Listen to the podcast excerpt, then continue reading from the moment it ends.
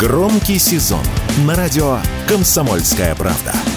Весь мир услышит Россию. Весь мир услышит радио «Комсомольская правда».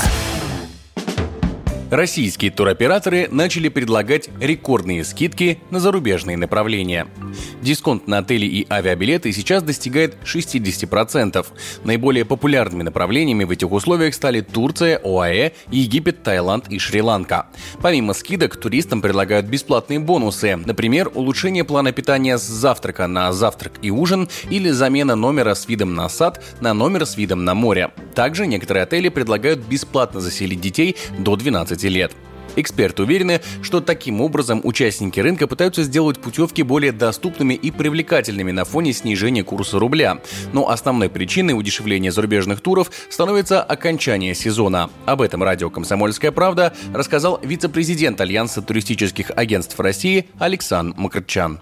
Обычно это бывает в жуткий несезон. Иногда авиакомпании устраивают распродажи, но опять, когда? В несезон. Как правило, авиакомпании вот в ноябре, когда э, по России, например, уже купаться нигде невозможно, да, а снега еще нет. И вот в ноябре такие ски, в феврале, когда погода не балует, да, и в том же Петербурге, почему-то никогда нет скидок на тот же Петербург э, в июне месяце, да, когда там тепло, белые ночи. А в феврале, пожалуйста, в Петербург можно поехать в три раза дешевле, чем в июне. В три раза дешевле. Вот там скидка считайте 70%.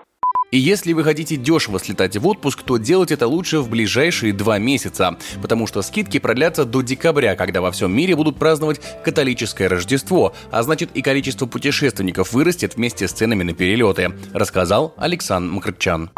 Правило, самый низкий сезон это примерно до первой декады декабря, потому что дальше начинается уже католическое Рождество, и Европа, да и не только Европа, весь мир, который празднует Рождество 25 декабря, весь этот мир куда-то начинает путешествовать, да, поэтому во всем мире в это время уже цены повышаются. Также, кстати, как вот в этом году впервые для Китая открыли весь мир, да, и вот в феврале месяце с 1 там, по 20 февраля китайский Новый год в эти дни, и около 100 миллионов китайцев двинутся путешествовать по всему миру, в Таиланд, во Вьетнам, в Индонезию, Малайзию, Сингапур, они поют массово. И там тоже будет рост цен.